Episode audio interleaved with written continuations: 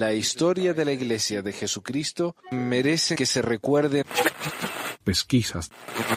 Mormonas. Manu, estás muteado. Ajá, desde no te escucho, Manu. Oh, caramba, por eso no me escucho nada. Y todo mal, empezamos nuevo. Hola a todos, bienvenidos al episodio 301 de Pesquisas. Qué desastre. Hoy es el 8 de mayo de 2022. Yo soy Manuel y tenemos acá con nosotros a Meli y a David.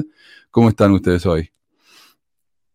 Yo estoy bien, gracias. Buenos Bien. días a todos. Yo también. Acá- Buenos días. Acá Utah está hermoso. Por fin llegó la primavera. ¿Sabes que oficialmente llegó la primavera hace como tres semanas? Pero, dos semanas, tres. Pero ha sido un frío. Estaba nevando hasta como la semana pasada. Así que por fin, por fin se nota la primavera. Y así que ya estoy feliz. Tengo el ánimo levantado. Y hoy tenemos un invitado muy especial. eh, la señorita Abril, eh, que nos habla desde México, ¿verdad? Sí. Sí, mucho, mucho gusto, Abril. Muchísimas gracias por estar con nosotros. Eh, Gracias. gracias.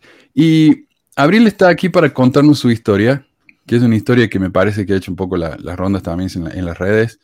Ella publicó su historia en Facebook o en YouTube. Yo creo que lo vi en YouTube. Eh, sí, y En YouTube y en Facebook está en todos lados. Ah, bien, bien, bien. Y ahora va a estar dos veces en dólar. y después de eso vamos a hablar un poco acerca del tema este que les prometí de, las de la inversión de la iglesia en las armas. Y les voy a mostrar la fuente para que ustedes mismos puedan ir y hacer su investigación si tienen ganas. Está todo ahí eh, mostrado. No voy a poner los enlaces y todo eso. Así que bueno. Pero vamos al tema del día. Eh, contanos un poquito, Abril, de, de- de dónde sos, eh, tu historia un poquito en la iglesia, ¿te bautizaste en la iglesia o te convertiste o naciste en la iglesia? ¿Cómo es la cuestión? A ver, eh, contanos Ah. un poquito. Mm, Bueno, yo soy originaria de Veracruz. Ahorita estoy en Jalisco, en México, ¿no? Eh, yo, pues, nací dentro del convenio, le llaman, cuando sus papás están sellados en la iglesia. Entonces, supongo que ya lo sabes, no tengo que explicar eso. Eh, yo nací en el convenio y mi papá sirvió como obispo. Me bauticé a los nueve años porque cuando nos cambiamos, nos mudamos como de localidad. En la, cuando cumplí ocho años, estábamos en una rama y no teníamos este, pila bautismal, entonces me, me bauticé a los nueve pero yo he estado en la iglesia todo este tiempo. Eh, he crecido dentro de la iglesia, me educaron de esa manera mis papás. Está bien. ¿Y tus miembros, eh, tus miembros, tu familia es muy, muy activa en la iglesia? Mm, no tanto, mis papás se separaron cuando yo tenía seis años, entonces mi mamá se alejó de la iglesia y mis hermanos también, y mi papá es el único que se ha mantenido como más firme dentro de la iglesia. Yo voy a la iglesia y estuve yendo a la iglesia incluso el, con esta persona que es mi tío político, que el que abusó sexualmente de mí, lo, lo tenía que ver todos los domingos. Lo tuve que ver hasta hace como una semana que me contactaste, me cambié de barrio para ya no tener que estar viéndolo. Pero sí, Ok. son los años. Um, Ok, y ahí como que contaste un poco acerca de, de- de lo que se va a tratar esto, ¿no? Este es un caso de abuso. sí. eh, vos fuiste abusada sexualmente por, un, por una persona en la iglesia. Eh, no sé si querés pasar ya directamente a eso o querés hablar un poco más de tu, de tu historia en la iglesia, como prefieras. Pues mi historia en la iglesia yo creo que ha sido como toda la de un miembro. He tenido que asistir los domingos y iba a seminario y todo. O sea, sí, sí cumplí con todas las cosas que una persona cumple.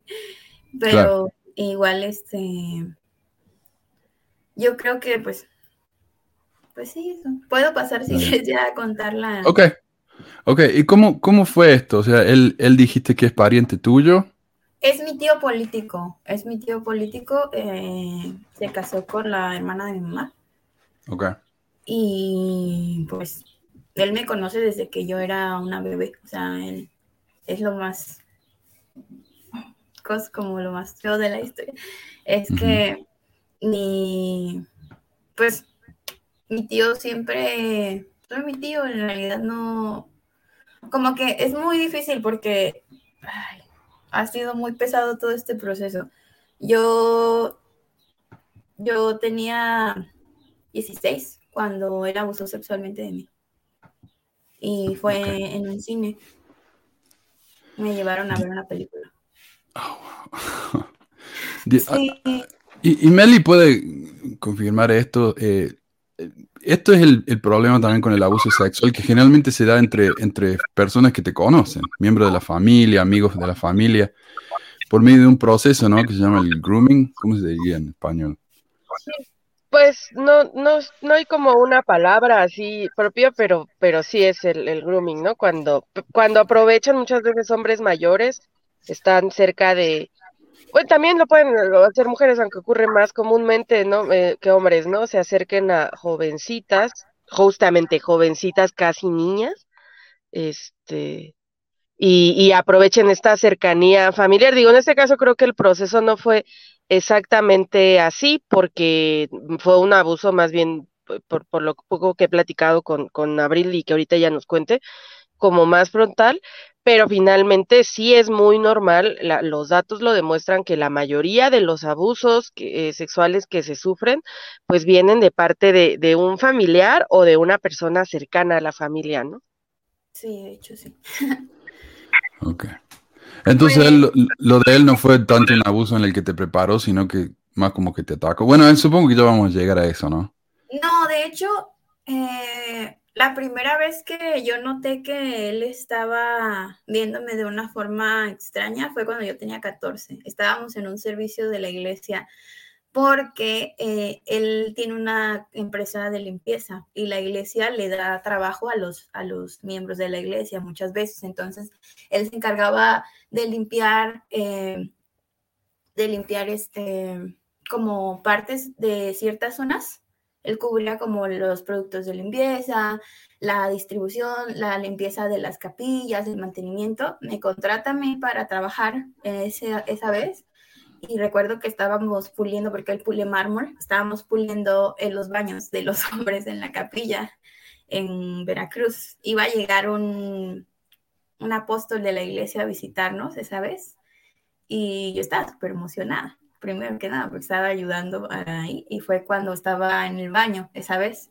Y me empezó a preguntar cosas que yo siento que no, normalmente no preguntas, ¿no? Como si me gustaban los, los, niños, si ya tenía como que un noviecito y yo le dije, no, te digo, ¿qué onda? Entonces me hizo como unas preguntas incómodas y le tiré el cable y lo electrocuté ahí en la capilla. Y esos lo saben todos. Esa fue la primera vez, cuando ya fue aquí hasta cumplí 16 años que no había visto a mi mamá ni a mis primos bien. Eh, ¿Sabes? No, no quise como hablar tanto del tema porque como ya tengo un video de eso, pero sí, básicamente fue eh, que sí, abusó de mí y, y es que yo lo pienso y lo pienso y lo pienso y lo pienso porque es algo que he pensado mucho y sí va eso, o sea, no pienso que no haya sido, que lo haya pensado en su mente antes o algo. Eh, yo pienso que sí, que ya lo tenía pensado porque aprovechó los minutitos, los minutitos en los que tantito estábamos solos para hacer algo. Esa salida, para mí, su único propósito era abusar de mí. O sea, desde que me subí al carro, que pasaron por mí a mi casa, yo llevaba un vestido que yo no, hasta ahorita, yo me tapo todo. O sea, yo siempre me he tapado todo, ni que digan que la ropa, porque también luego lo típico es que las chicas provocamos a las personas, ¿no? Y obviamente es mi tío, no era como que estaba buscando algo de él. Em, esa vez me puse un vestido kaki que me regaló su esposa, mi tía, y ya nos subimos al carro. Ella pasamos como por una gasolinera antes de ir a la, a la al cine que está allá en Veracruz. Eh, y cuando cargamos gasolina, mi tía dijo que ella se iba a ir a bajar a comprar unas cosas porque estaba en una plaza. En ese momento yo ya me había dado cuenta que él me estaba viendo por el retrovisor constantemente. Y fue cuando él les tiró como, ellos estaban como puestos enfrente, los, los, del los del asiento, como él y ella, como Y yo estaba en medio de los dos para platicar con ellos. Entonces fue cuando volteó su, agarró como su mano y la volteó y me empezó a acariciar los muslos hasta que llegó a la parte de mi Garmin, como yo le digo Garmin, ¿no? El shortito, y metió su mano como dentro de y fue que el señor de la gasolinera lo quedó viendo con la cara de este señor, me da asco. Y yo estaba súper tiesa, yo le digo modo tieso porque es como que me pongo muy en un estado de nervio que no me puedo mover. Entonces fue cuando, después de que el señor lo vio de la gasolinera, como que se quedó nada más raro y ya le dije, por favor, ya no me, ya no me toques mejor. Y me moví hacia atrás y fue que mi tía se subió y todo normal, ¿no? y nos entramos al cine y eh, vimos La Morgue. Me acuerdo muy bien de esa película porque uno como miembro de la iglesia, y digo como miembro de la iglesia porque es verdad, nos prohíben ver ciertas cosas. O sea, tenemos, no nos prohíben como tal, pero nos recomiendan no ver ciertas cosas y yo no sé, yo soy una niña, mira, hasta los 18 años yo me metí al, dijeron, al mundo y empecé a conocer cosas, pero yo ese día vino, vimos esa película que se llama La Morgue, que es como la, autopsia de Jane Doe, algo así como le ponen, algo me acuerdo muy bien. Y estaba como que una escena donde el cuerpo está como en la cama donde le hacen las autopsias y recuerdo que mi, mi tío, que tenía 43 años en ese tiempo, eh, estaba diciendo que tenía miedo constantemente y entonces fue cuando me agarró la mano y me la puso sobre el posavasos sobre posavasos y yo estaba como súper nerviosa y fue como que mi tía lo quedó viendo. Y entonces él le agarró la mano a ella, ¿no? Como para compensarlo. Es que tengo miedo y, y yo como que estaba pensando las cosas que estaban pasando y me volteo como que, quiero aclarar que cuando llegamos al cine, ella, mi tía se sentó de este lado como hacia el pasillo él se sentó aquí en medio de las dos y yo me senté acá y yo le dije, yo no me quiero sentar ahí, pero el caso es que no me pude, no me pude, este, yo no pude cambiarme de lugar. En ese momento que me agarra la mano, yo le digo a, a, mi tía como que sobre el ese, y le digo, oye, tía, ¿esto es normal lo que está pasando? lo que está pasando es normal con mi tío que haga esto. Y dijo ella, sí, sí, sí, es normal. Él es este miedoso. Él es miedoso, así actúa. Y yo pues dije, bueno, y vamos, a la mitad de la película em, se va mi tía al, al, baño y él enseguida, enseguida levantó el posavasos y me dijo, abrázame, abrázame. Y me agarra y entonces toma mi mano este, derecha y me la lleva a su miembro. Obviamente intenté poner resistencia y recuerdo el dolor de mi brazo, el tirón de que me estaba llevándolo. O sea, él quería, no en su momento dije, ¿qué está intentando hacer? ¿No? Obviamente ya, claro que sé sus intenciones, ya sé lo que quería, pero en su momento no sabía qué estaba pasando, pero me sentía como mal, sentía que no era normal. Llega mi tía y él enseguida como que baja el posavasos y ya como si nada. Y vamos en el carro. Era viernes ese día. Tengo fecha, hora, lugar. Yo ya saben lo típico que te piden, fecha, hora, lugar. Este fue el viernes 28 de abril del 2017, cuando pasó, yo todavía tenía 16 años. Eh, nos subimos al carro, yo estoy muy tieso, no hablé en toda el, todo el, camino a buscar a mi prima porque el chiste era quedarme a dormir con mi prima ese día. Y cuando él se baja... ¿En la casa de él? Ah, en la casa de él, en la casa de él. Yo, yo ya no, o sea, ese, el, el único fin de todo esto era quedarme a dormir con mi prima. Dijeron que íbamos a ver la película y de ahí, cuando se baja él, mi tía voltea y me señala con el dedo y recuerdo mucho eso porque fue algo para mí muy impresionante. Me señaló con el dedo y me dijo, ¿verdad que tu tío Fernando no te hizo nada? ¿Verdad que no? Y me lo dijo unas 10 veces y me dijo, porque si te hizo algo, en este momento te llevo a tu casa. ¿Quién, perdón, aclara de nuevo, ¿quién te dijo eso? ¿Fue tu tía o él? No, fue mi tía, fue mi tía. Ok fue su, soy su esposa. Y yo me quedé, pues, no sé cómo explicarlo, fue como muy raro, porque yo estaba pasando todo esto en mi mente y de alguna manera el que ella se lo supiera de alguna forma me hizo sentir mal y me hizo sentir que aunque se lo dijera no iba a importar nada. Entonces le dije, no, no me hizo nada, no me hizo nada. Me quedé ese día a dormir, no pude dormir esa noche y al siguiente día le pedí a mi mamá que pasara por mí, me fue a buscar, ya que fuimos a, yo ni tenía celular ni para pedir ayuda ni para nada en ese tiempo, o sea, dependía totalmente de ellos. Y, y ya fue que mi mamá me pregunta el siguiente día ¿cómo te fue, no? Lo típico. Y yo le dije, ah, nada, nada más mi tío me tocó la rodilla, le dije, de una manera extraña. Y mi mamá, pues no quiso como tampoco, pues no, supongo que no lo vio mal en ese entonces y me dijo, pues ya no te quedas a dormir con ellos nunca más y ya, y no sales con ellos.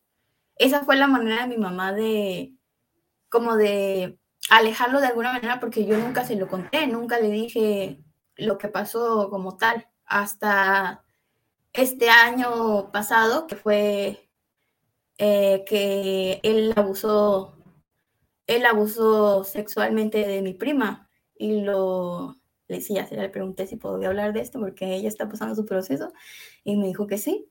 Entonces, él abusa sexualmente de mi prima en junio del, del año pasado y en noviembre va a mi casa y me lo cuenta. La misma forma en el trabajo, ella trabajaba para él aquí en Jalisco y la, se aprovechó de ella, la besó en el cuello, le, le tocó los pechos, diciéndole que tenía fantasías con ella, o sea, cosas que... Y mi prima, ¿qué hizo? Se quedó callada de la misma forma. Se quedó callada, lo guardó, eh, tuvo una, un episodio muy, muy feo de una sobredosis que tuvo y nadie sabía qué le estaba pasando. Yo la invito a mi casa a dormir después de eso, que se recuperó, que se estabilizó, y me dice, porfa, acompáñame a la tienda. Me lo había querido decir meses. Y yo le dije, no, gracias, no quiero la tienda. ¿Por qué? Porque soy floja. Dije, no quiero la tienda. Y esa vez me dijo, Abril, por favor, acompáñame a la tienda. Y dije, bueno, voy a ir. Cuando voy a la tienda me dice, oye, yo nunca le dije nada a nadie, pero sí les advertí a mis primas que esta persona era de cuidado. Entonces ya más o menos sabían, ¿no? Y entonces me cuenta lo que pasa y yo le dije, es que yo no dije nada porque creí que había sido una cosa de una vez. Yo la verdad es que dije, no, si no digo nada, ellos tenían muchos problemas en su matrimonio de por sí, mis tíos, siempre han tenido problemas. Mi tío ha engañado a mi tía muchas veces dentro de la iglesia y nunca le han hecho nada por ser consejero del obispo. Siempre ha sido consejero del obispo. Entonces, nunca hace nada y le dije yo, pues obviamente allá en la iglesia yo no, no tengo ese de siempre lo que había querido decir, pero era muy difícil para mí haberlo dicho porque sabía que no iban a hacer nada tampoco, de alguna manera. Entonces, le cuento, me cuenta esto mi prima Erika, a mí lo que le pasó, que abusó de ella, y se lo cuento a mi mamá. Y enseguida fue que armamos todo esto y la citaron a mi tía y le cuentan todo a ella y a sus hijos. Desde noviembre saben ellos. Eh, vino diciembre, vino mi papá para acá, porque mis papás están divorciados. Y vino mi papá acá y dijimos, no vamos a hacer nada porque es Navidad, ¿no? Todavía es Navidad, no vamos a hacer nada vamos a mantenerlos, vamos a esperar. Y mi, mamá le dijo a mi tía que si él no decía y confesaba lo que hizo, ella se lo iba a ir a gritar a la iglesia en el día de testimonio y se lo dijo. Dile que diga Fernando las cosas que hizo. Díselas. Porque ellos ya lo sabían desde noviembre. Yo voy en enero, pasan las épocas de Navidad, voy en enero a la iglesia, a su barrio, y me siento y voy y ese mismo domingo que fui, fui y, lo, y, lo, y le dije a lo, al obispo que me diera una, una cita para una entrevista, ¿no? Cuando yo llego a la capilla ese domingo, en enero, veo como mi tío y el obispo empiezan a cuchichear enseguida que yo entro con mi, con mi mamá a la capilla ese domingo. desde ahí yo noté la predisposición a tratarlos mal en ese barrio, enseguida. Sea, y fue que programamos la entrevista, se hicieron ahí como de eh, no hacernos mucho caso, ni nos dieron la bienvenida al barrio. Con eso les digo que es algo muy común que cuando una familia nueva llega al barrio o un miembro se cambia de barrio, le den la bienvenida, ¿no? No nos dieron la bienvenida, no nos, pues no nos ofrecieron como nuestra ayuda. Eh, yo le pido que hablemos al obispo y sí, ese comentario no. Em, voy con el obispo y, y, yo siento que ya lo sabía todo. Él ya lo sabía y de hecho nos comentó en la entrevista que, que mi tío ya le había comentado algo, que ya le había dicho algo al obispo. O sea, ya estaban preparados. Eh, este fin de semana, ellos, mi, tío según se iba a ir a, Veracruz de regreso porque habían dicho que lo iban a sacar de su familia y en verdad no hicieron nada la familia de mis, de mis, de mis primos, ¿no? No tiene nada que ver. Sí, yo sé que no se tiene que resolver dentro de la iglesia, pero mi primer instinto como alguien que creció dentro de la iglesia y dadas mis condiciones, era, yo tengo que decírselo a, la iglesia. Tengo que, decirle a la iglesia que esto está pasando porque hay niñas dentro de la iglesia y él siempre ha estado con jóvenes y mi obligación era esa, ¿no? Voy a la iglesia y, y pues algo del obispo y me dijo que, que ya tenía como un conocimiento, pero que se lo había dicho de otra forma, que él era un tío preocupado. Todo esto lo ha hecho ver él como si fuera un tío preocupado por sus sobrinas y que lo malentendimos todo. Eh, creo que ya me estoy adelantando, y le estoy dejando hablar. No, está bien. Um, tenemos varias preguntas. Mira, no sé, eh, yo no, quiero interrumpir tu historia. O sea, ¿ustedes se mudaron? ¿Se mudaron específicamente a causa del abuso o se mudaron por alguna otra razón? no, trabajo. Eh, no, no, no. yo no. Yo no vivía en el mismo estado que ellos vivían en ese entonces. Yo vivía con mi papá en el estado de Oaxaca. Ese fin de semana que pasó todo, como del fin de semana y la semana, mi mamá me fue a buscar a Oaxaca y me fui con ella a Veracruz. Por eso me invitaron al cine, porque esto era algo que yo normalmente no los veía a ellos. Entonces, eh, cuando mi mamá se vino, no, esto, fue, esto que pasó, los, los eventos fueron en Veracruz, yo estoy en Jalisco. La razón por la que no se puede hacer nada legalmente es porque los eventos pasaron en Veracruz. Ok. Entonces, vos en ese punto no lo veías a él en la capilla. No, yo no lo veía en la capilla entonces. Compartíamos diferentes pues él estaba en Veracruz, yo estaba en Oaxaca. Y mi, hermano se muda para Jalisco porque tiene una oferta laboral y dije, bueno, ya no lo voy a volver a ver, ya ni siquiera lo voy a tener que volver a ver, porque yo estaba en Veracruz para ver a mi familia, a, mi mamá, a mis hermanos, ¿no? Se van, me, voy ya luego con, me vengo con ellos a Jalisco y, ya dije, no lo puedo, ya no lo voy a volver a ver. Al año se muda él para acá. Oh. Ok. Sí, él vive ahí, a 20 minutos de mi casa. Porque vos dijiste que, te fuiste para no tener que verlo. ¿Y ahí cuando él se muda es que se muda al mismo barrio que ustedes? Sí, él, él llegó, él llegó a, mi barrio cuando, un año después, fue cuando ya tenía yo 19, 18, por aquí. Y él se muda y yo estaba yendo a otro barrio, a él le tocaba otro barrio, pero ahora por la zona pues ya me toca verlo he estado activa e inactiva porque yo trabajo en obras de construcción, entonces los, eh, los domingos era mi único día de descanso, trabajaba todos los días, entonces yo por trabajo me inactivé mucho tiempo, ahorita estoy estudiando arquitectura, entonces tengo los domingos libres, ya puedo ir, pero pues ya, ya yo creo que no voy a alcanzar a llegar a mi servicio. Pero sí. Oh, no. Y ahora me dijiste que seguís activa en la iglesia, ¿no? Sí, sí. Ok. Y, en, lo, que se refiere a lo doctrinal, porque yo sé que esto fue un tema por ahí alguien de decir, bueno, son los miembros, los miembros son imperfectos, la iglesia no. ¿Vos tenés ese testimonio de la iglesia? De que sí es verdadera, sí. De que sí es verdadera. Sí, yo, yo tengo, yo tengo mi testimonio, eh, no quiero entrar mucho en detalles con eso porque No, está bien. Pero sí, sí, creo en la iglesia, sí, creo en Dios y creo en la iglesia y, y ha sido muy difícil esto porque obviamente ha sido bastante difícil esto al tener que decírselo en la iglesia, ¿no? Y, si te de repente te hace sentir que, pues, no, no al apoyo, ¿no? De algo que toda mi vida me dijeron que era una mujer virtuosa y que Dios me amaba y todo eso tan precioso que te dicen en la iglesia. Y hablo de un poseedor de sacerdocio y dejo de ser todo eso, ahí sí no me creen.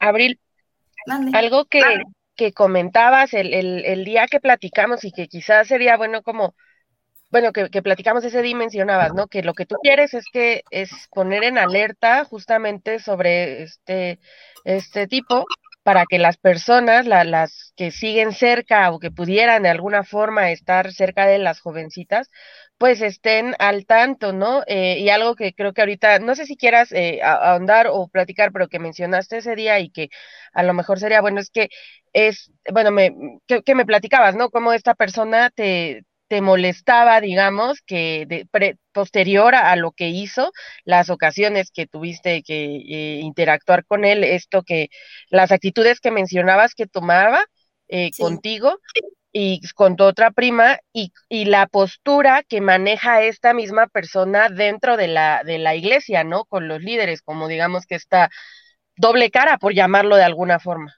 Sí, sí, sí, claro. Eh, una de las razones por las cuales fui a la iglesia y también he llevado mi proceso jurídico aparte, en estos dos procesos ha sido, la razón por la que fui a la iglesia es porque hay jovencitas dentro de la iglesia, ellos se llevaban, se llevan actualmente con una familia que tiene tres hijas. Y siento que de alguna manera es mi deber informarles, al menos con que les quede la duda de que esto ya pasó y ya pasó dos veces. Él después de lo que él después de lo que eh, me hizo, siempre desde, lo, desde eso me decía de cosas a mí, o sea, todos los fines de semana me, me, que lo veíamos, este, me cuestionaba mi virtud, me hacía encontrar como, como que no era suficientemente digna para tener la de la mujer virtuosa. Disculpame un segundito, te estás cortando mucho, no te escuchamos bien. Eh, ah. No sé si será la conexión. Uh, eh, sí, disculpa, no, no te entendimos. ¿Qué, ¿Qué, nos estaba diciendo por la, la, última parte que dijiste? Perdón, es que mi internet está medio. No, sí, está bien, está bien. A veces eh, cuando el internet así falla, si le quitas la, el video, el audio mejora. A veces pasa eso en clases, no sé si pueda funcionar aquí. Ok. ¿Así está mejor? Oh, muchísimo mejor, sí. Ah, ok. Bueno, eh, eh, después de esto, siempre que tenía la oportunidad de decirme a mi esposa, criticaban mi virtud, ya saben, lo típico de eh, que no era suficientemente virtuosa para tener el medallón. De hecho, yo cuando él abusó de mí, nada más me faltaba el último valor, que era virtud. y terminé mi proceso de ver hacia el medallón y todo, para, por lo que me pasó, obviamente, no me sentía lo suficiente digna para tener esto, ¿no? Muchas veces, eh, si yo estaba en su casa, hablaba de que, estaba mal arreglada, si yo hacía cosas, siempre las criticaba, que, que mi vestimenta, que mi ropa, la última vez que lo vi, recuerdo que me regaló zapatos y ropa para que me vistiera yo bien. Eh, y que me arreglaran. Incluso eh, habían ahí miembros de la iglesia, sabes, que me regaló cosas. Eh, y les dijo, mi, mi sobrina normalmente se ve bien, pero ahorita no sé qué le pasó, ¿no? Y cosas así como comentarios desagradables. Y de, y de mi prima Erika no decía cosas muy, muy feas, muy feas, que yo pienso que no sé cómo la gente no se lo cuestiona, ¿no? Como miembro de la iglesia, no puedes decirle esas cosas a alguien, ¿no? Decía que vendía su cuerpo en el internet, que vendía su, su cola, así decía, vende su cola. Eh, y un montón de cosas que de desmeditándola, ¿no? Como mujer a ella. Y que se drogaba, que hacía esto, que lo otro, como para desmeditar. Cuando fuimos a la iglesia y iniciamos este proceso, ellos nunca nos han contactado, nunca han venido a mi casa, nunca me pedido perdón, pero cuando fui a la iglesia lo dije, a la semana vinieron sus hijos a hablar con nosotros, hijos que son ex, mm, ¿cómo se dice? Cuando misioneros. Los dos hijos de él han ido a la misión. Ay, creo que estás hablando. ¿Estás oh, perdón, misioneros retornados. sí, misioneros retornados. Sus, sus, tiene tres hijos, dos de ellos son misioneros retornados y uno se va a la misión este año que tenga la oportunidad. Eh, vinieron a hablarnos y dijo que esos eran problemas de los adultos, que no nos teníamos que meter en ellos y que porque había ido a la iglesia a hablarlo, fue lo primero que me dijo. Y mi primo me dijo que yo no sabía nada de la iglesia, que no tenía que andar hablando de eso. Y, y yo que le dije, oye, este, mi papá fue obispo. Él me dijo cómo se tiene que hacer cuando uno inicia este proceso, lo que tiene que hacer la iglesia. Y ya fue que fuimos con los líderes, básicamente. Abril, se sigue cortando mucho. ¿Está bien si, si, te, si te saco del, grupo y vuelves a entrar? Disculpa. Que... Ok. No, no se preocupe. Dale. bueno, mientras regresa, ups, a ver, mientras regresa podemos leer algunos comentarios. Em, sí, Naxander dice, en la mayoría de los casos los abusadores son personas en quienes confiamos. Eh, David dijo, acá es lógico que no se quiera hablar de eso. ¿Quieres explicarnos, David, un poquito a qué te referís con eso? Que cuando sucede un abuso sexual o de cualquier clase, o sea, ya sea que te manoseen o lo que sea, lo primero que uno siente es vergüenza. Entonces es lógico que, ella no, no, haya sabido cómo reaccionar en ese momento o a quién decirlo o, en quién confiar, ¿viste?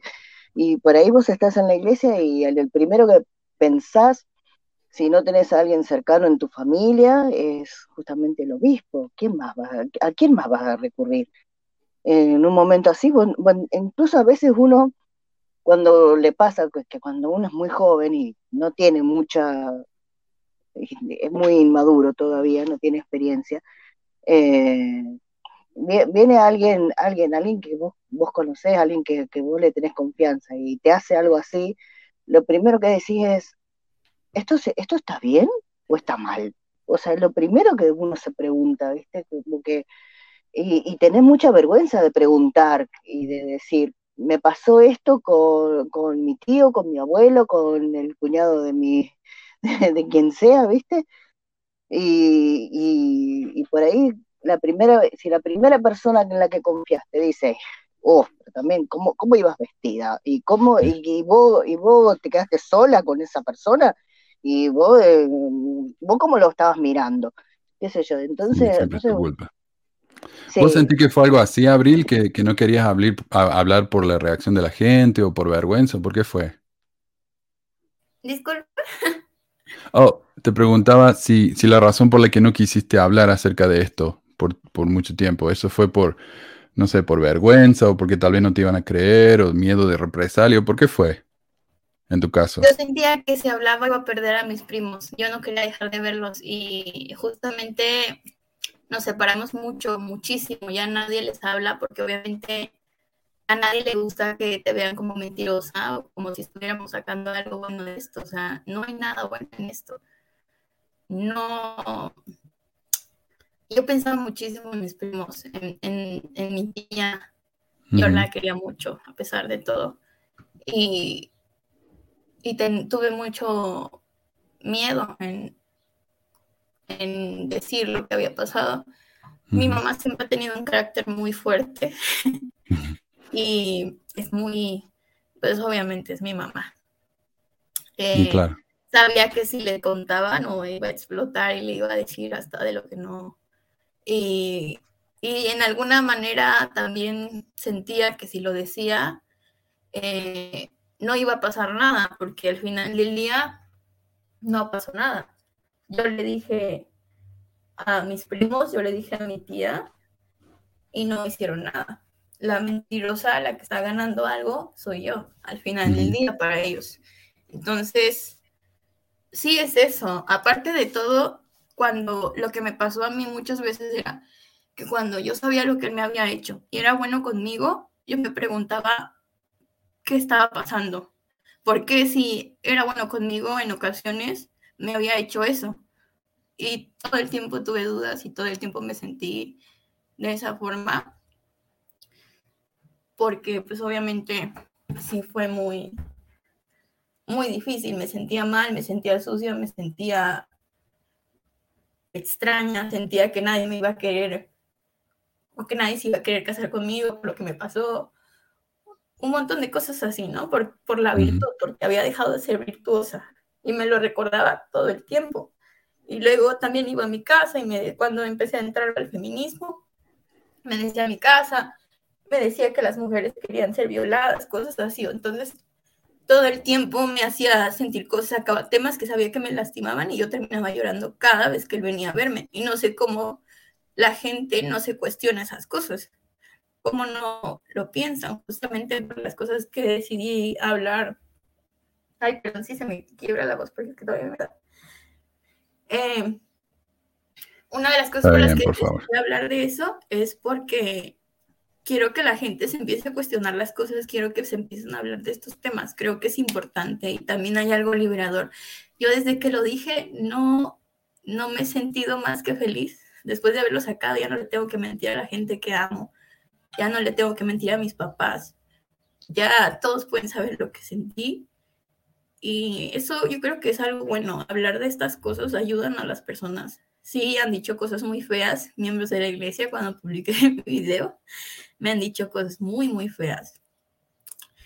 Pero no me siento ya con esa carga, ya no tengo que mentirle a nadie. Y si nos vamos a la religión, si ya lo sabe Dios y lo sabe Él, que no lo sepan los demás.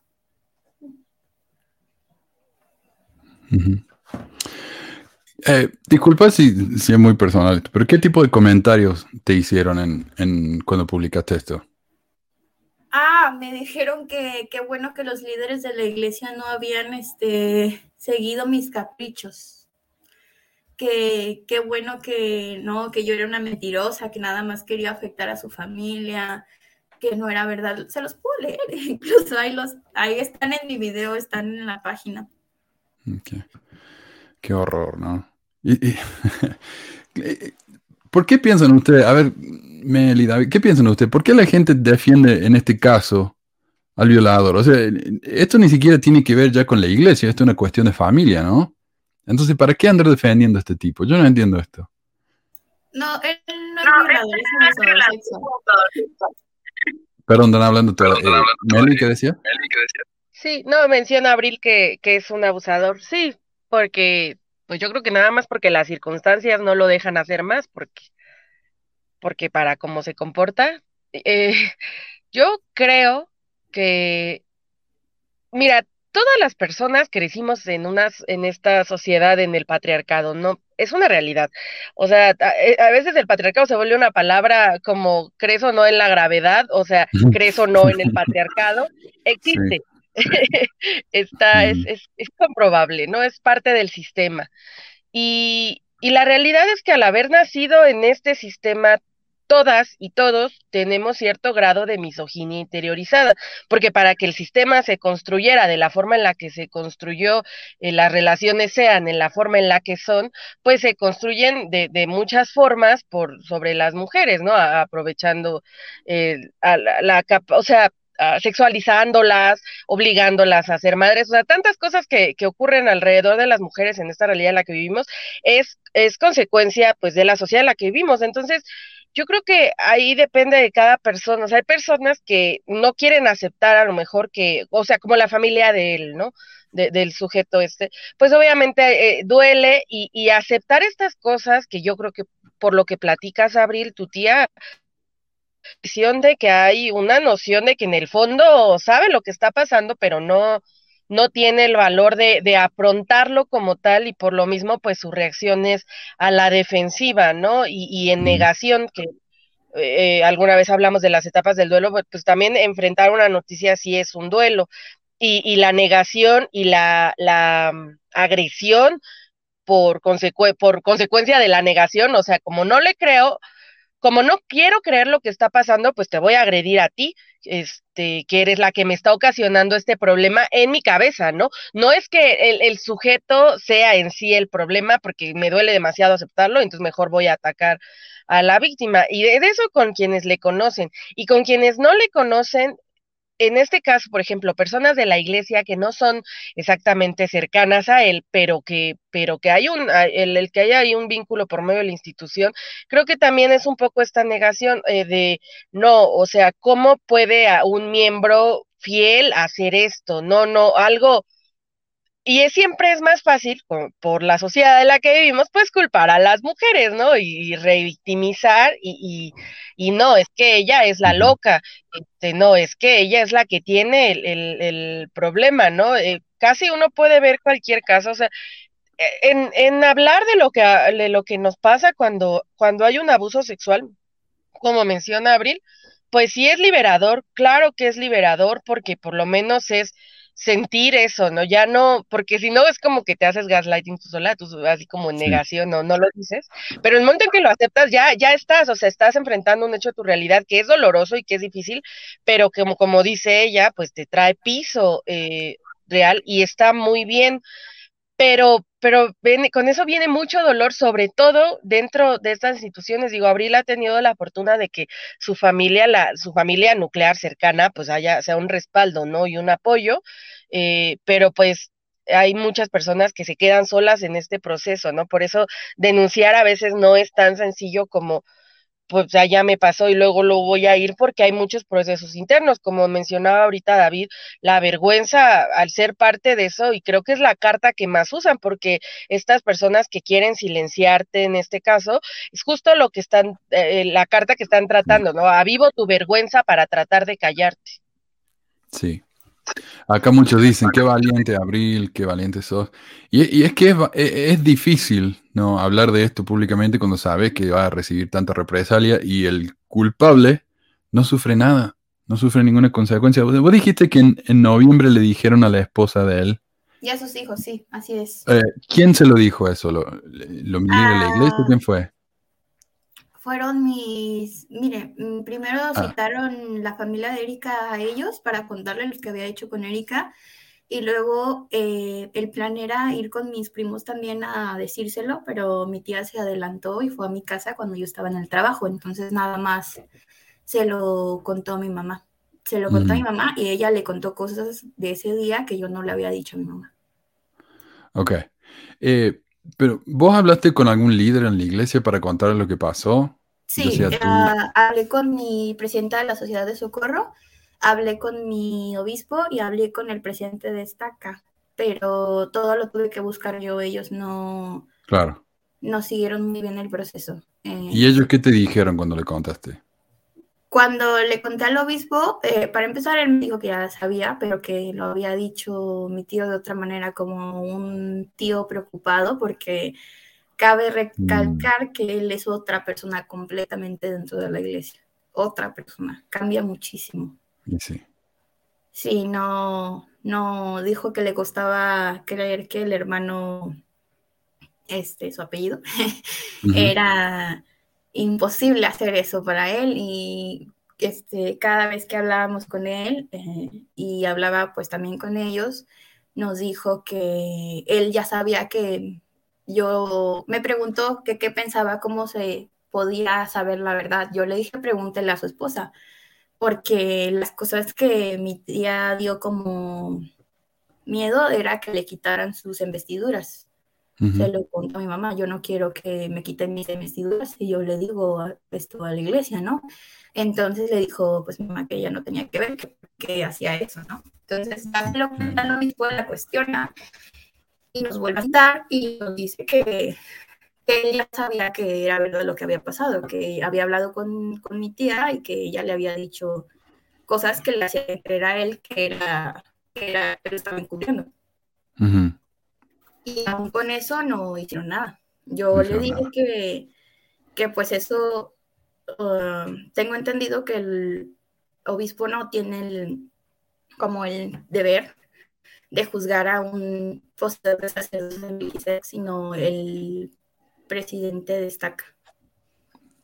Entonces le pedimos que nos eh, organizara algo con la presidencia destaca y antes de eso el obispo reunimos a mí a mi tío. Dijo, no, mejor reunamos a tus tíos y, y lo arreglamos. Y le dije, es que yo no tengo nada que arreglar con ellos. Yo no tengo nada que arreglar con ellos. Él tiene que tener su... Tengo entendido que hacer una reunión con los profesores de sacerdocio y se le juzga o no sé si se hacen preguntas hasta que saque la verdad y eso nunca lo hicieron. No sé si es con el cuerpo de los... Ay, no me acuerdo cómo se llama. Pero sí,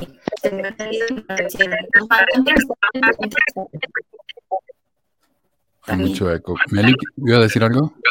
Ah, sí, yo iba a mencionar que creo que lo que manejan y, lo que le manejaron a, Abril y hasta la fecha, no lo sé si alguien tiene información, pero creo que es esta persona, o sea, en teoría, sí manejan los líderes esta parte de no, hasta que la persona no confiese, no se le puede hacer como un, eh, estos tribunales de amor, ¿no? Que llaman un consejo disciplinario, pues.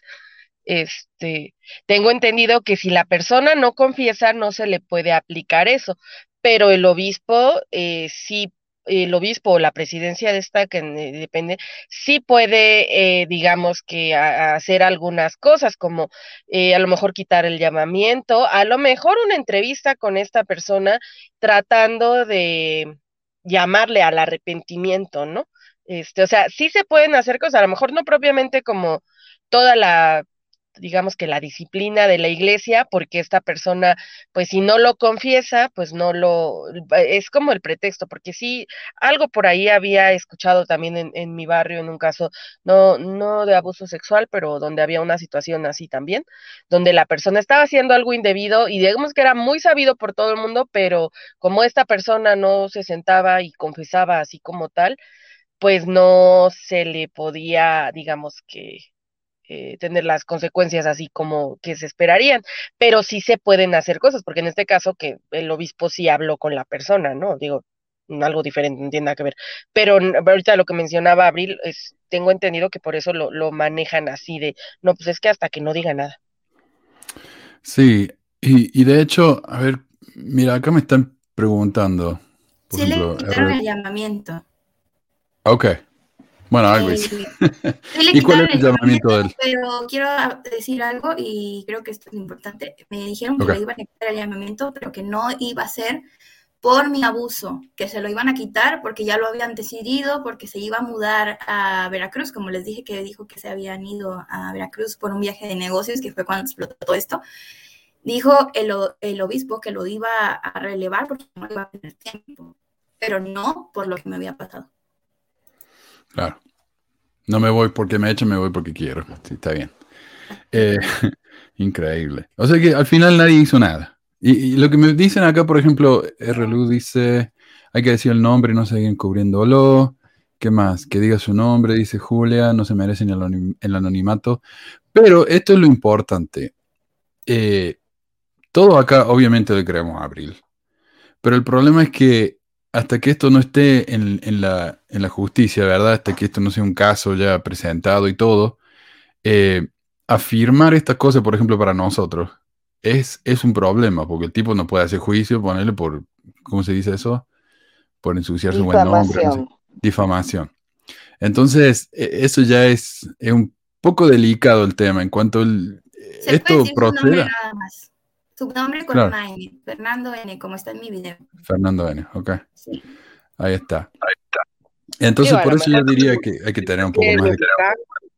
y sin Adelante. decir nombre justamente para, para situaciones legales, pues a lo mejor si quiere la estaca, ¿no? O, o el barrio y ya es como si quien quiere ubicar, quien siga yendo. Pero finalmente, si por cuestiones legales, es mejor no, no dar sus datos personales, que serían como sus apellidos. Exacto.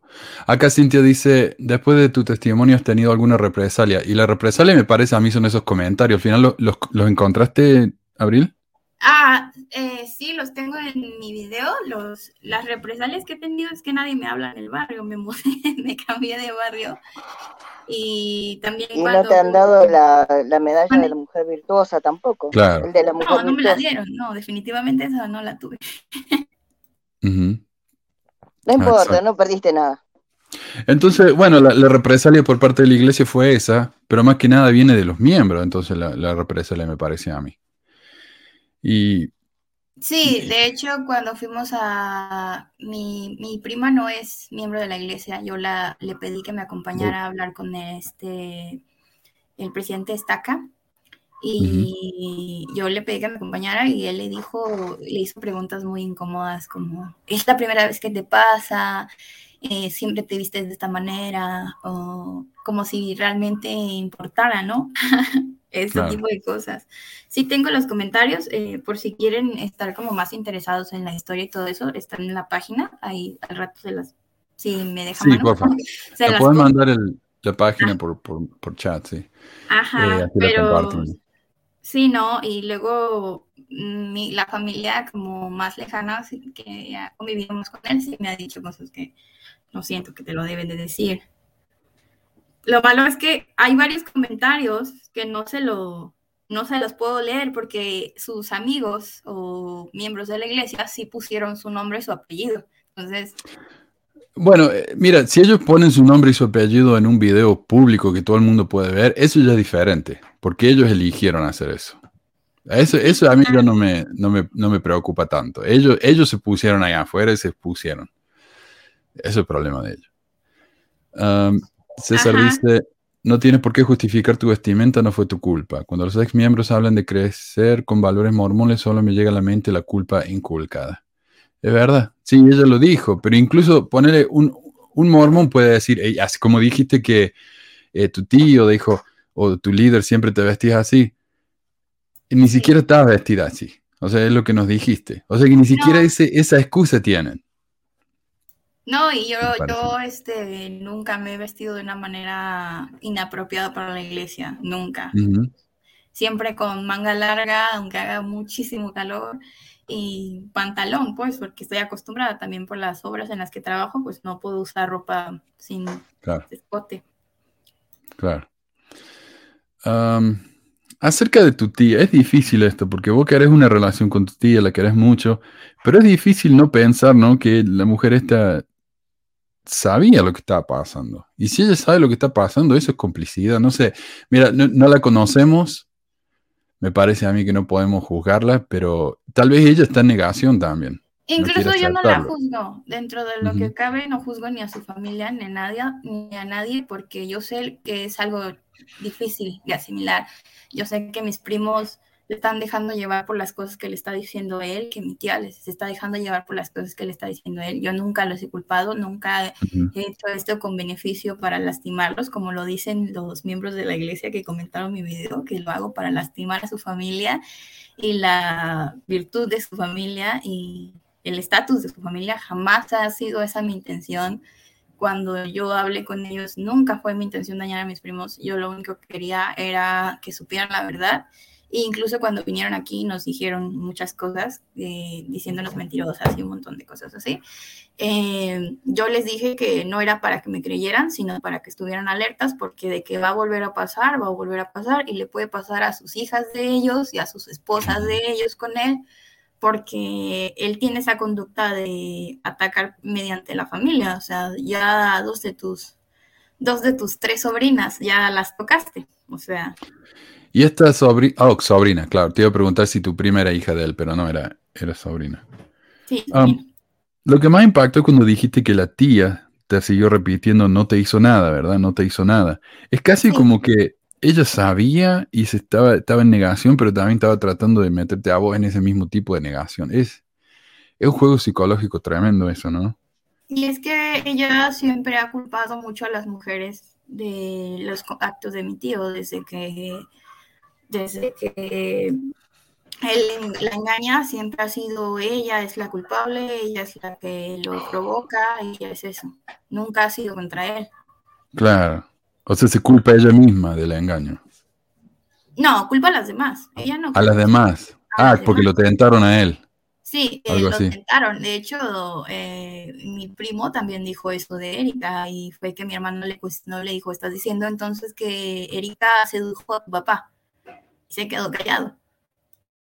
Porque así nos ven ellos, como, como si hubiéramos, ok, si mi papá lo hizo, lo hizo, pero porque tú actuaste de esta forma, ¿sabes? Qué increíble.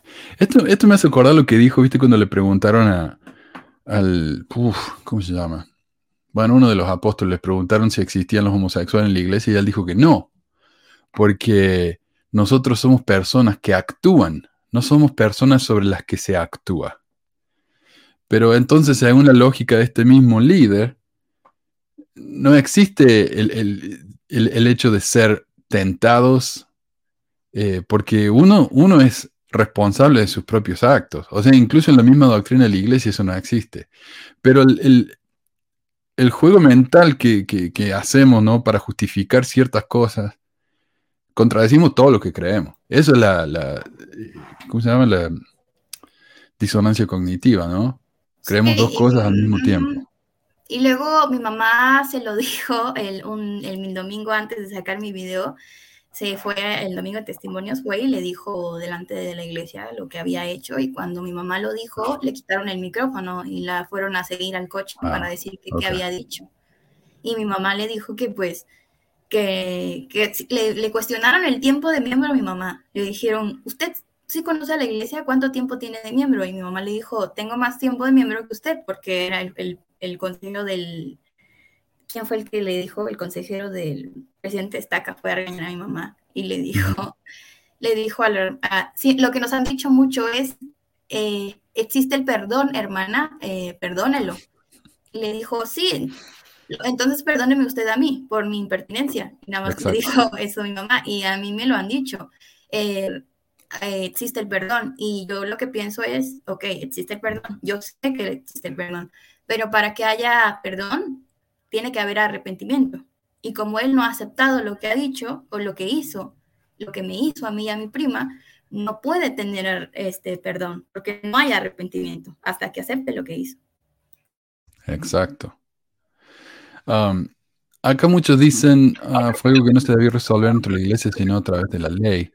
Ah, el problema también es que a los líderes de la iglesia se les dice por medio del manual de instrucciones que cuando ellos se enteran de un caso como este, ellos tienen que llamar al número este de crisis que le dan ahí.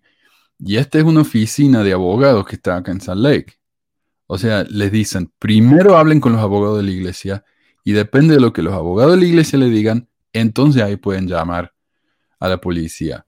Y yo sí fui a la ley, ¿eh? yo sí fui a la ley. Yo tengo una carta de protección donde si él se me acerca o me hace algo, llamo y lo llevan. Y de hecho tiene las direcciones, me preguntaron dónde lo veía más seguido. Le dije que en la iglesia tiene la dirección del barrio Molinos, al que asiste y asistía.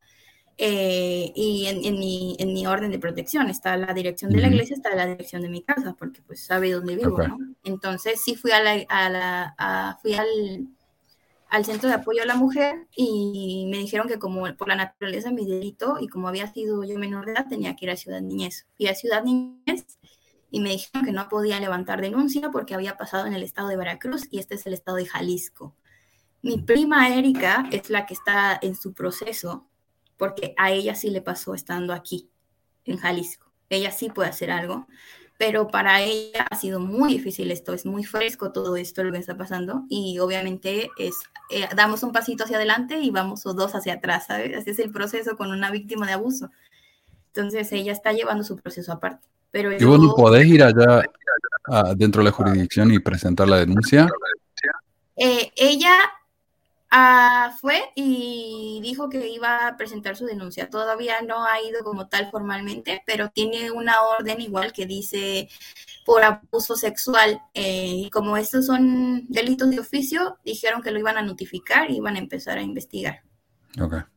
Yo creo que Meli hace rato que quiere compartir algo así. Dale, Meli. Sí, nada más es, pues es un comentario, ¿no? Con esto del perdón que, eh, que le mencionan tanto los miembros.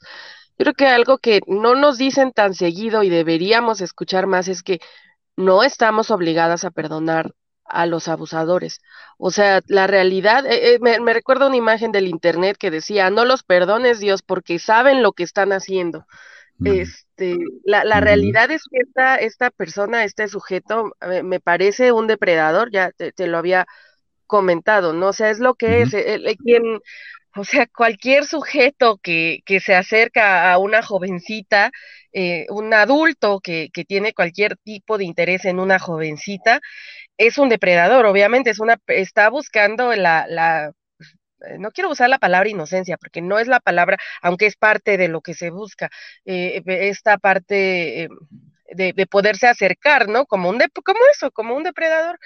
Este, y yo creo que esas personas no merecen perdón, sinceramente. O sea, a lo mejor esto no es muy cristiano ni nada, pero, pero ¿por qué perdonar a aquellos que, que conscientemente y que además mueve todo a su alrededor, ¿no? Porque ante su familia es, ah, yo soy la víctima, pobrecito de, miren lo que esta mujer me está haciendo, ¿no? Este, esta mujer que era prácticamente una niña cuando, cuando decidí acercarme y empezar a hacer este, estas cosas que hice, ella es la que me lo está haciendo a mí que yo soy el señor adulto y eso es, es muy común que, que no, como que no lo, lo pasemos de alto, pero yo digo, como no estás obligada a perdonarlo.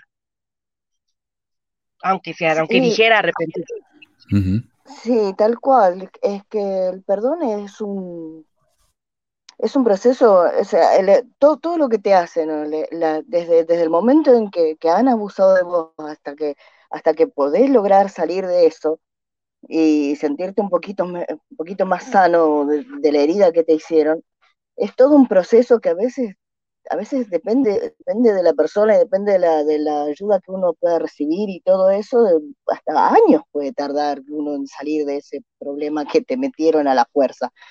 Y, y eso de que querer que perdones ya a tu abusador es, es cortarte tu proceso, o sea, te estás, estás salteándote etapas para ir a la última. No, vos tenés que estar, sentir la rabia, sentir todo lo que tenés que sentir para poder llegar a, a, a sanar, si no, no podés, nunca sí. llegás.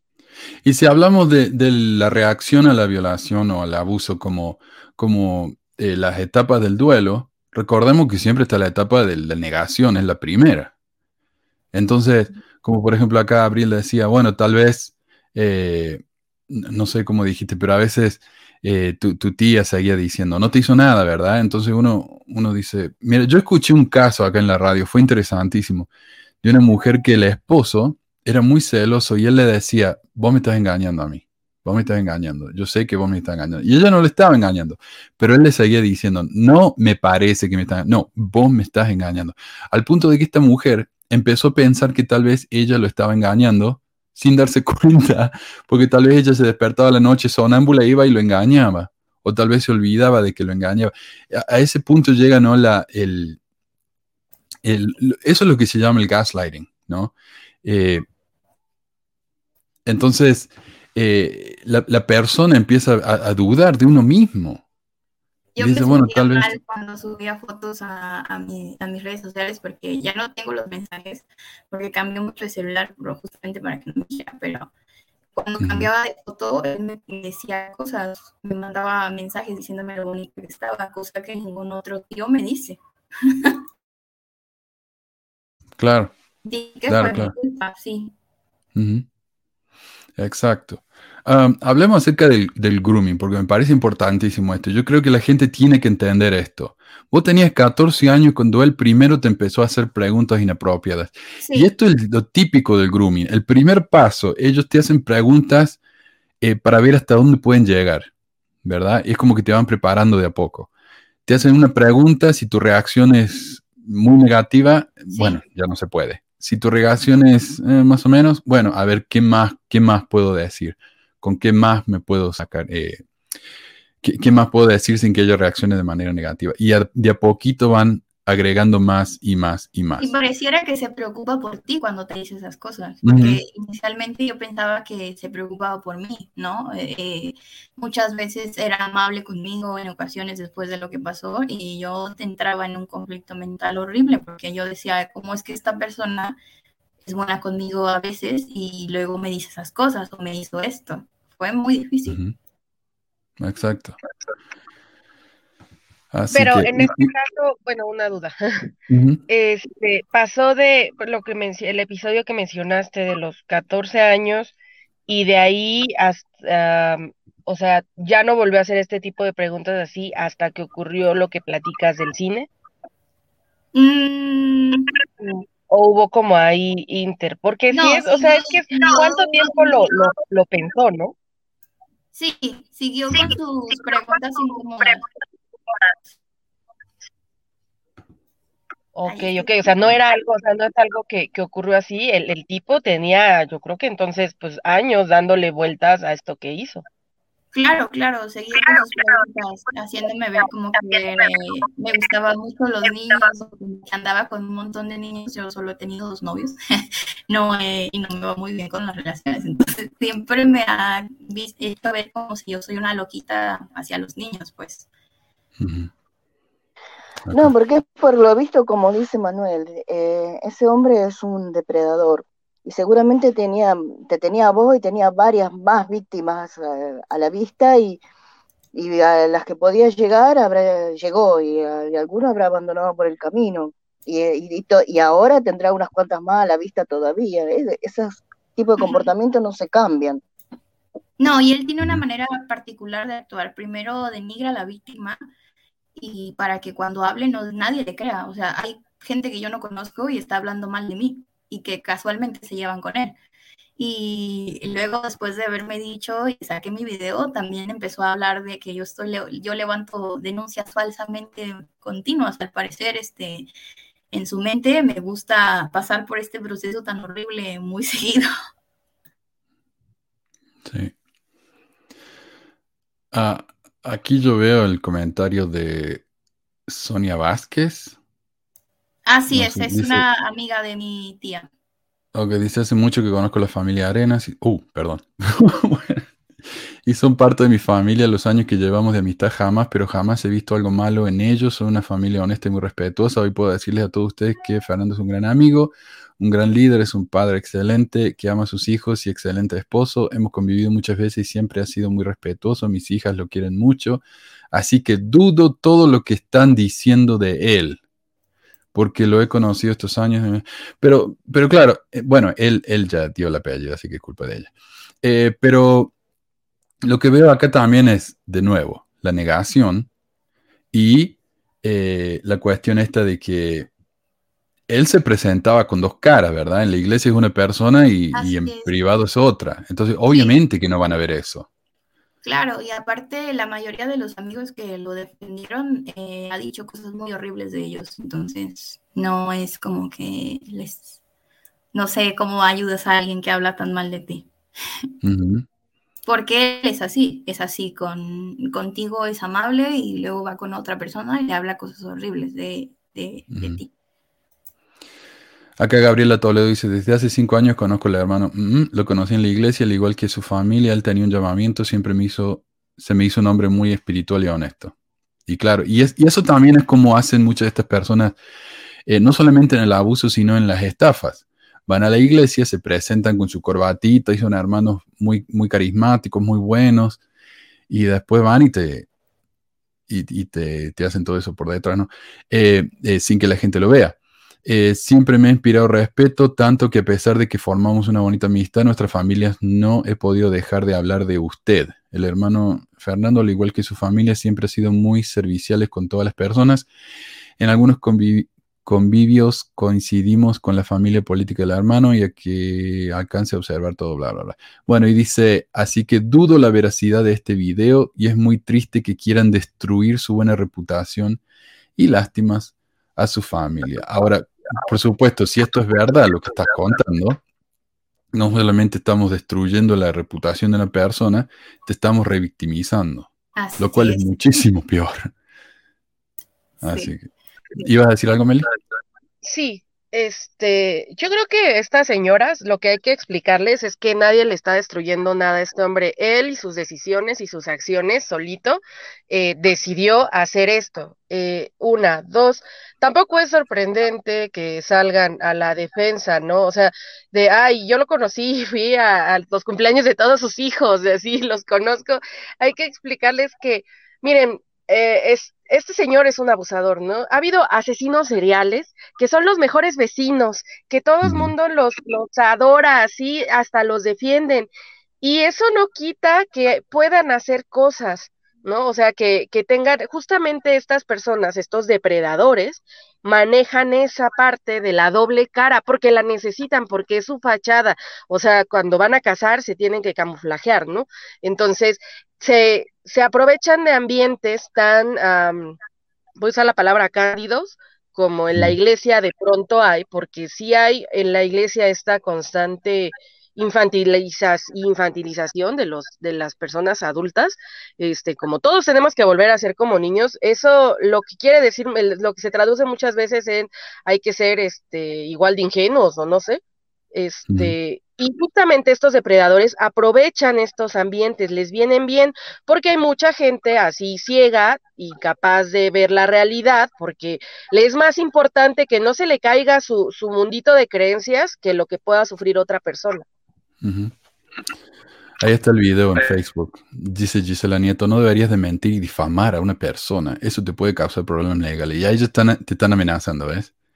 Eh, estás mintiendo y te van a causa problemas legales. Yo conozco, dice Asenath Domínguez, yo conozco a las personas a las que estás acusando y la verdad es, eh, perdón, y la verdad es mentira todo lo que dices. Puedes meterte en algo muy grave por declarar cosas que no son. Alex, que parece que el sobrino o tu primo tal vez, dice, dejen de decir mentiras, están dañando a mi familia, en especial a mi tío Fernando. Ellos ponen su propio nombre, así que esto ya es problema de ellos. Sí, sí el cual siempre ha demostrado con hechos que es una persona respetable, a la cual admiro mucho y me duele con su propia familia le esté pagando de esta manera con mentiras hacia su persona. No sé qué mentiras, ¿viste? Acá lo que me gustó que alguien dijo, pues no es tan espiritual Fernando porque a mí me vendió dos casas que tienen problemas, ya llegaron a desalojarme, nunca me hablaron con la verdad de, que ya había un juicio mercantil de cobros de... Bueno, entonces está, entonces él tiene las dos cosas, no solamente abusador, estafador. Eh, es como que es casi un cliché este hombre. Es increíble.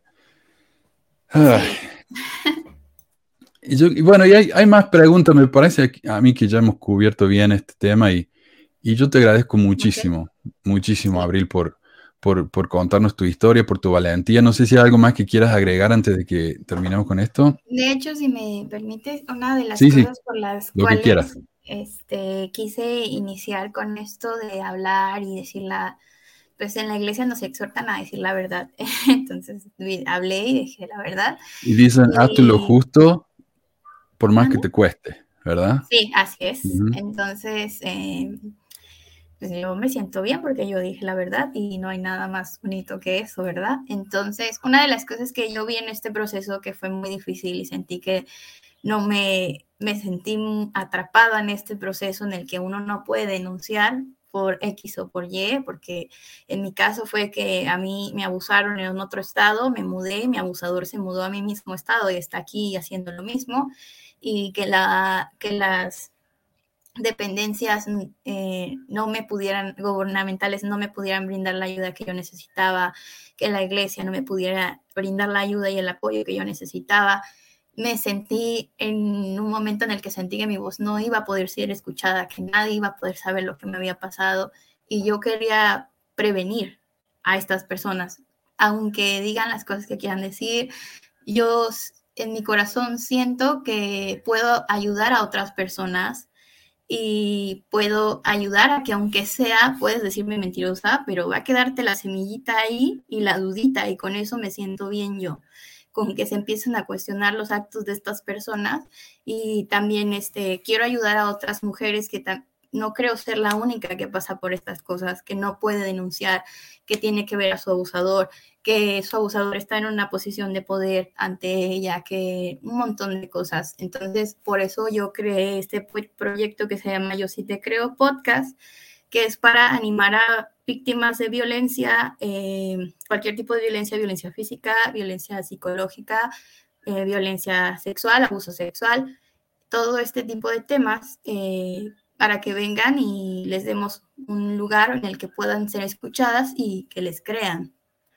Yo, yo sí te creo, está en todas plataformas ahorita y estamos atendiendo casos para personas que quieran denunciar este tipo de violencia y que tengan una plataforma en la que sepan que se les va a ser escuchadas y se sientan apoyadas, porque como dijo Meli, yo tengo la fortuna de que mi familia me apoye muchísimo y que eh, gracias a ellos he podido salir adelante, pero mucha gente no lo tiene. Entonces, espero crear un espacio para estas mujeres y que se sientan apoyadas. Yo, la verdad es que yo sí les creo y sé que es muy difícil hablar de estas cosas. Entonces, muchas gracias a ustedes también por darme esta oportunidad y escucharme y, y creerme lo que estoy hablando. Por supuesto. Sí, muchísimas gracias entonces por, tu valentía y por, compartir esto. Va a ayudar a muchísima gente. Acá decía alguien, um, a ver si lo encuentro, e, ella no gana nada. Acá mismo dice Eduardo, pero ¿quién, pero ¿qué gana Abril en desprestigiar a este tipo? No gana nada. Ella lo dice porque es la verdad. Y esto es tan típico, no solamente en la iglesia, sino en, lo, en estos grupos que, se enojan cuando uno dice algo que les, que les parece inconveniente eh, ah, haces eso porque quieres ganar algo, yo hago este programa porque quiero ganar dinero, eh, uno se va a la iglesia porque quiere pecar y porque es más fácil estar fuera de la iglesia. Eh, no, no es más fácil, uno no gana nada. Yo acá no gano nada. Si yo, tanta gente que se va de la iglesia y la vida después de la iglesia es mucho más difícil. Pero ¿por qué se van de la iglesia? Porque ellos prefieren vivir una verdad difícil que una mentira fácil eso es honestidad, eso es valentía, ¿no? Eh, entonces yo, yo reconozco acá tu, valentía y te agradezco muchísimo. Eh, y gracias a todos por sus comentarios. Antes de irnos, sí, ah, yo, les prometí que iba a compartir este tema de la, iglesia y las armas. Eh, lo voy a hacer bien rapidito, tenemos unos 15 minutos. Y después de eso vamos a tener una reunión en Zoom. Hoy sí les prometo que vamos a hacer la reunión en Zoom. Eh, les voy a estar una media hora ahí. y si van a zoom.pesmore.com, eso les va a abrir el, en cualquier buscador, ¿no? Zoom, eso les va a abrir el Zoom y los va a llevar a la reunión. Así que lo pueden hacer de esa manera. Pero pasemos entonces a esto de, las armas, porque esto yo escuché, yo escuché que eh, la iglesia, decir a varios, ¿no? La iglesia tiene inversiones en armas. La semana pasada eh, escuchamos el mensaje de una oyente que dijo que a ella le, molestó mucho que, eh, que la iglesia invertía en armas. Y yo me puse a buscar acerca de esto. Y la verdad es que busqué busqué busqué, puse inversión de la iglesia en armas y no encontré nada. Incluso en Reddit alguien dijo, eh, no me extrañaría. Pero eso no es suficiente. Yo quiero pruebas. Y por suerte, ahora de que la iglesia eh, se filtró la cuestión esta de que la iglesia tiene cientos de millones de dólares en inversiones en la bolsa, la iglesia por ley tiene que compartir esas inversiones con el SEC, que es el US Securities and Exchange Commission, ahí le digo lo que significa en español, la eh, Comisión de Bolsa y Valores de Estados Unidos. Por ley, la iglesia, por más que sea una iglesia, ellos tienen que decirle al, SEC lo que ellos invierten y cómo lo invierten. Ahora, cuando uno va al SEC, uno puede buscar las diferentes eh, inversiones. Y aquí tenemos la inversión de la iglesia que es el Ensign Peak Advisors. ¿Dónde está? 60 East South Temple Street, Suite 400, Salt Lake City. Esa es la oficina de la iglesia. ¿Ok? Eh, y uno puede ir y ver los reportes. Y me pareció interesantísimo. Acá están todas las inversiones que tiene la iglesia. Pero por supuesto, estos no son los ciento y tanto de miles de millones que ha invertido la iglesia. Estos son los primeros 30 mil millones. porque la iglesia solo tiene que reportar lo que invierte en empresas eh, públicas. Estas son empresas públicas en las que cualquiera puede invertir. Hay otras empresas que son privadas en las que uno no puede invertir, entonces ah, no tiene que reportar eso. Por ejemplo, Facebook era una empresa privada cuando creció demasiado y se hizo pública para que todo el mundo pudiera invertir y ahí traen más dinero, ¿verdad?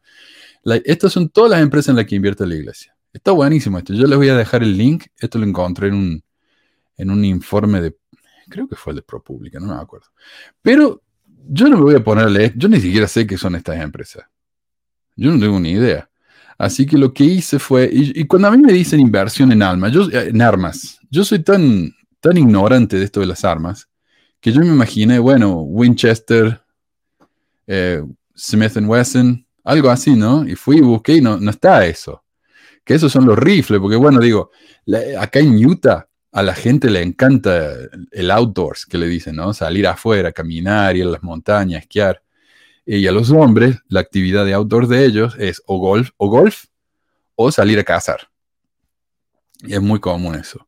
Entonces digo, bueno, no me extrañaría que la iglesia tenga, por ejemplo, inversión en Winchester porque, eh, ¿cómo se digo? Eh, a los mormones les gusta cazar, es un deporte. Bueno, entonces fui y busqué cuáles son las 10, eh, cuáles son las empresas más grandes de armas del mundo.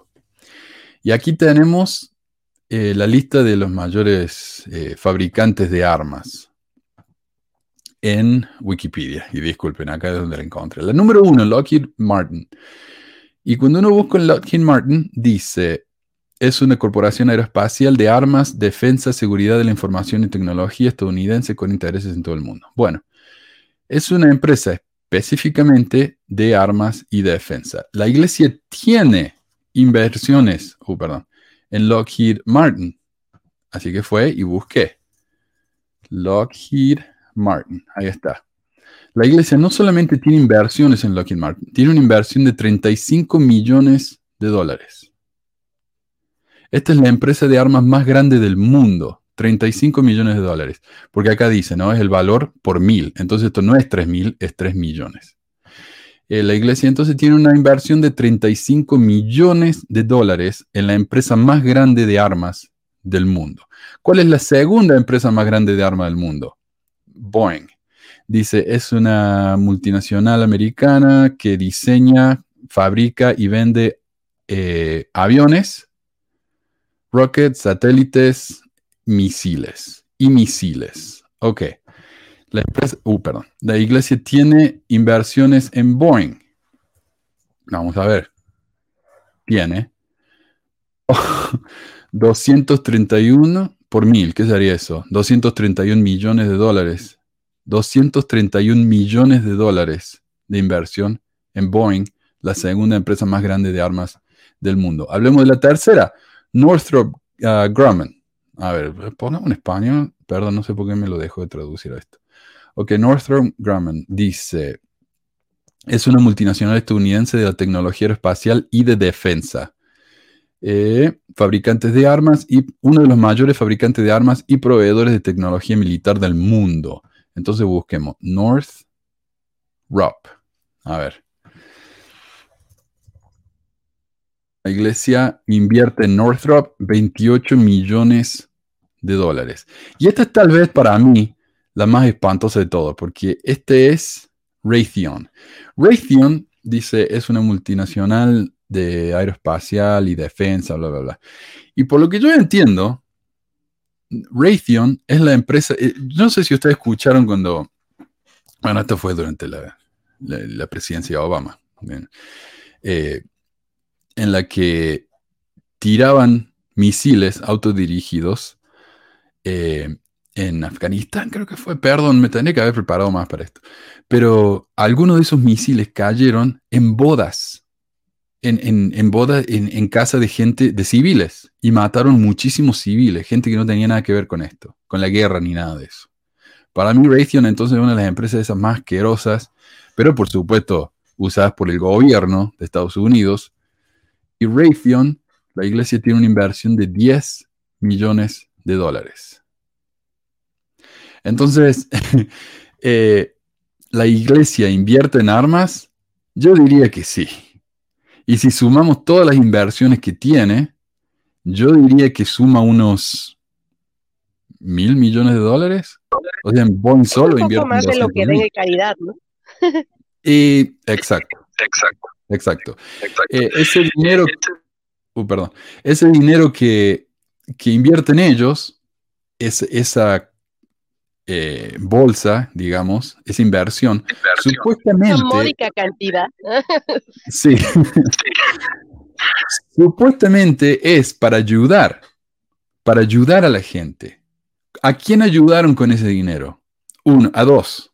Uno, al mall. Cuando hicieron el mall de Salt Lake, que les salió mil millones, 1.500 millones de dólares, usaron como parte del dinero para empezar ese mall, usaron este eh, dinero de esta bolsa, lo cual técnicamente no deberían poder hacer, porque esta bolsa fue abierta, esta inversión fue abierta exclusivamente para ayudar. ¿Ok?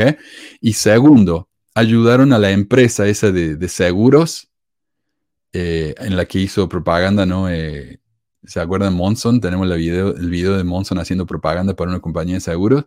Es esa. La iglesia sacó millones para ayudar a esa empresa. Fuera de eso, la iglesia no usó un solo peso de esta inversión para ayudar a nadie. Eh, otra cosa que quería mencionar acerca de las armas. Eh, un informe de Bloomberg. Este Bloomberg es uno de los hombres más ricos acá de Estados Unidos y él eh, se postuló para presidente y todo eso. Y dice, la iglesia, él, hizo un reporte y quiero compartir la traducción que hice acá. Denme un segundito. No lo puedo compartir, Carlos, porque lo tengo yo en mi computadora. Y de paso, agradecerle a Carlos por, la ayuda que nos ha dado con los comentarios, moderando la, cuestión acá, ¿no? Dice eh, en BuzzFeed, la iglesia mormona posee uno de los portales de venta de armas más activos y no regulados en la web según una investigación nacional publicada por la oficina del alcalde de la ciudad de Nueva York. Claro, porque Bloomberg fue alcalde de Nueva York. El sitio web en cuestión es ksl.com, KSL, perdón, el centro en línea de la estación de radio afiliada de NBC de Utah, que son propiedad y están operadas por el brazo con fines de lucro de la iglesia mormona. Además de las noticias locales, ksl.com produce una popular sección de anuncios clasificados que llega a millones de usuarios mucho más allá de, Utah. Acá la gente cuando, eh, en todo el país, el, sitio de clasificados más popular era Craigslist. Acá en Utah no.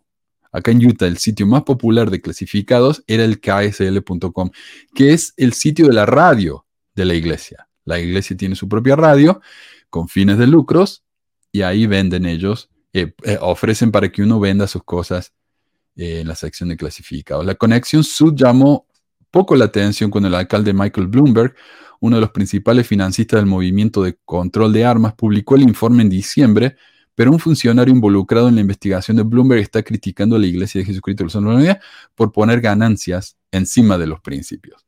Una iglesia, como cualquier otra organización, tiene derecho a recaudar dinero, dijo la persona que pidió el anonimato porque no estaba autorizada para hablar en nombre del alcalde. Pero uno pensaría que una iglesia sentiría una obligación especial de asegurarse de no estar alimentando un mercado negro para una forma de comercio particularmente letal. Dice, según el informe de Bloomberg, KSL.com tuvo la tercera lista de armas más activa de cualquier sitio en la web. O sea, la tercera, el tercer sitio más grande, más popular en el que la gente vende armas o, la, lista, la tercera lista más grande de armas en la web del país. Eh, un periodo de 100 días el año pasado, 2.713 eh, armas. Solo detrás de los grandes sitios especializados en armas de fuego, gunless.org y armless.com, y superando incluso Craigslist. Pero el verdadero problema no es el volumen, dicen los autores del informe, es la naturaleza no regulada de KSL. Acá hay dos maneras de vender armas en Estados Unidos. Yo puedo ir a a, a Smith Wesson, puedo ir a Winchester, puedo ir a, cualquier tienda de, deportes, sports, eh, outdoors, o puedo ir incluso al Walmart y comprarme un rifle. Ese rifle o esa pistola o lo que sea tiene un número serial. Entonces, cuando yo voy a comprar eso, el gobierno, eh, yo tengo que llevar un formulario, tengo que mostrar mi, eh, mi prontuario ¿cómo se dice?, policial, demostrar que no soy un criminal, Y luego de todo eso, yo lleno mi formulario, quedo registrado. Ese no, esa arma está vinculada a mí. Entonces, el tipo de arma que yo tengo, por ejemplo, si es usada en un crimen, el gobierno sabe entonces quién es el dueño del arma. Pero hay maneras de comprar armas de manera no regulada. Por ejemplo, yo puedo ir a lo que se llama un gun show y yo puedo comprar un arma directamente de una persona. Esa arma tiene un número serial pero no está vinculada a mí, porque yo no tuve que llenar ningún tipo de formulario ni nada. Lo que está haciendo acá entonces la iglesia es proveer un espacio en el que yo puedo ir y comprar armas de manera no regulada. Y eso es de lo que se está quejando entonces Bloomberg. Eh, ¿Ves? Dice acá. Eh, KSL facilita que los compradores y vendedores negocien a puerta cerrada. Luego dice Brett Atkins, gerente general del sitio, insistió en que KSL es un sitio corporativo responsable que coopera con las fuerzas del orden y revisa con frecuencia sus políticas y procedimientos, pero sus propias revisiones internas han arrojado pocos cambios en su enfoque de los anuncios de armas, incluso cuando la policía local ha expresado su preocupación. Según un artículo publicado en marzo pasado en Desert News, que también es propiedad de la iglesia mormona, KSL consideró eliminar por completo la categoría de armas de fuego de su sitio, bajo presión de las autoridades estatales. Sin embargo, en última instancia, decidió mantener los anuncios de arma, optando solo por publicar una guía sobre las leyes de venta de armas de manera más prominente en su página de inicio. La responsabilidad de las transacciones es de las partes involucradas, dijo Atkinson. Esto es como cualquier otra transacción, un vehículo, una cortadora de césped, una bicicleta. La diferencia es que un vehículo, una cortadora de césped y una bicicleta no son instrumentos eh, para, específicamente para matar gente. Las armas sí. Entonces, ¿tiene responsabilidad la iglesia en esto? Definitivamente sí. Si ellos están proveyendo un espacio en el que la gente puede ir y vender armas de manera no regulada, obviamente que tiene responsabilidad. Hoy en día eso ya no está. Finalmente, después de que Bloomberg, una de las personas más famosas del país, con mayor influencia, eh, se quejó de esto, la iglesia finalmente, finalmente creció una conciencia y dijeron, bueno, no vamos a tener más la sección de, de armas en KSL. Y uno si va a ksl.com y va a la sección de clasificados, eso ya no está. Curioso, ¿no? Curioso que por fin se decidieron hacer lo correcto. Así que la iglesia invierte en armas, sí. No solamente eso, por años facilitó la venta de armas en el mercado negro. Así que eh, gracias por la sugerencia de, hablar de eso. La verdad que no se me había ocurrido nunca, como le digo, nunca encontré un artículo específicamente hablando de eso, pero no es tan difícil ver esa conexión si uno sabe dónde buscarlo. Así que gracias. Eh, como les digo, hoy vamos a tener reunión de Zoom justo después de esto. En cuanto cortemos, yo voy y me voy a meter en el Zoom. Eh, zoom.pesmore.com, vayan a cualquier buscador y eso se los va a llevar a la reunión. Eh, muchísimas gracias, Meli. Muchísimas gracias, David, por estar con nosotros y ayudarnos con la entrevista. Y muchísimas gracias, Carlos, de nuevo, por ayudarnos ahí detrás de, de Bambalina y todo eso. Y gracias, a Abril. Manu, y por Abril, por querer, por ser valiente y querer hablar de esto con nosotros. Y gracias por los comentarios. Realmente los comentarios han sido muy de, ánimo para Abril, así que les agradezco muchísimo por mantenerlos apropiados y todo eso, ¿no? Eh, y bueno, nos vemos allá en el Zoom. Y nos vemos la semana que viene. Adiós a todos. chao. Adiós. Hasta luego.